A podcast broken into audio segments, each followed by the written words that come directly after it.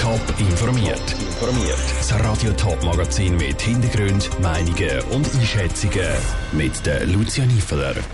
Wie der erste Schultag nach der Ferien mit der verschärften Maskenpflicht war und wie der Kanton Thurgau die Produktion von Solarstrom stärker fördern wird, das sind die beiden Themen im Top informiert.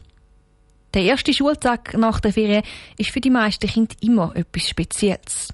Heute ist er aber für viele Schülerinnen und Schüler noch etwas spezieller geworden. Wegen der hohen Ansteckungszahlen sind die Corona-Regeln an den Schulen im Sendegebiet angepasst worden. Jetzt müssen auch jüngere Kinder eine Maske haben. Saskia Scher hat das Fazit von der Schule eingeholt. Im Kanton St. Gallen besteht ab heute eine Maskenpflicht ab der vierten Klasse. Im Kanton Schaffhausen sowie im Kanton Zürich gilt die sogar schon ab der ersten Klasse. Die Diskussionen sind vor allem in Bezug auf die jüngsten Schüler und Schülerinnen gross gewesen.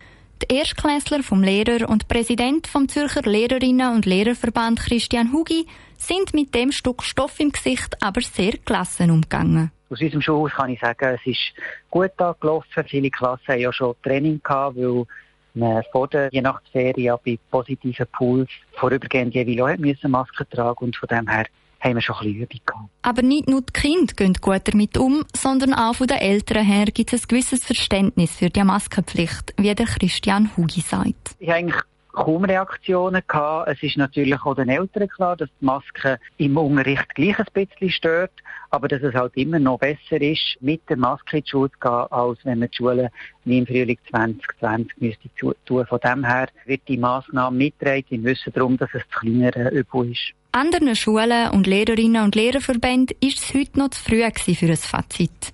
Sie haben nach dem ersten Tag noch keine Rückmeldungen gekriegt. Weder von Lehrpersonen noch Eltern. Es bräuchte noch ein paar Tage, bis die erste grosse Bilanz zur erweiterten Maskenpflicht auf der Primarstufe gezogen werden könne. Saskia Scher hat berichtet. Welchen Einfluss die verschärfte Maskenpflicht in den Schulen auf die Corona-Zahlen hat, wird sich dann erst in den nächsten Tagen und Wochen zeigen. Solarstromanlagen auf Eigentumshäusern geben in den meisten Kantonen immer wieder Diskussionsstoff. Im Kanton Thurgau wird das Potenzial aber nicht ausgeschöpft.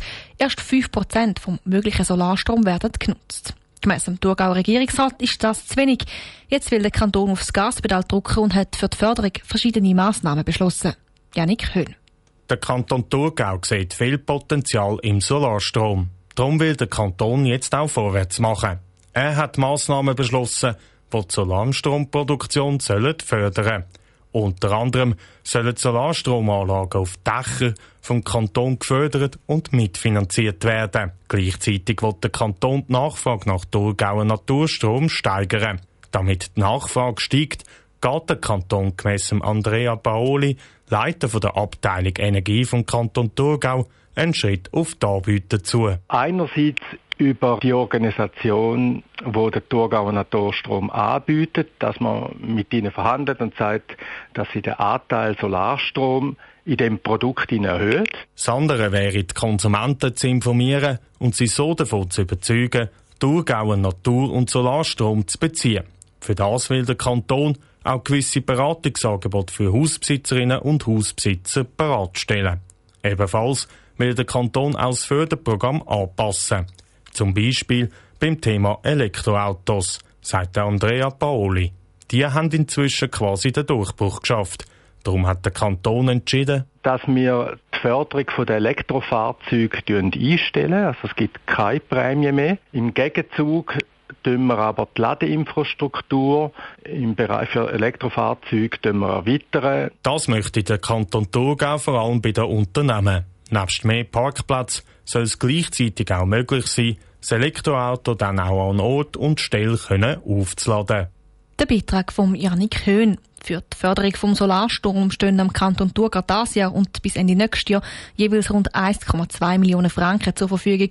Mit dem sollen die Solarstromanlagen mitfinanziert werden. Top informiert, auch als Podcast. Mehr Informationen gibt's auf toponline.ch.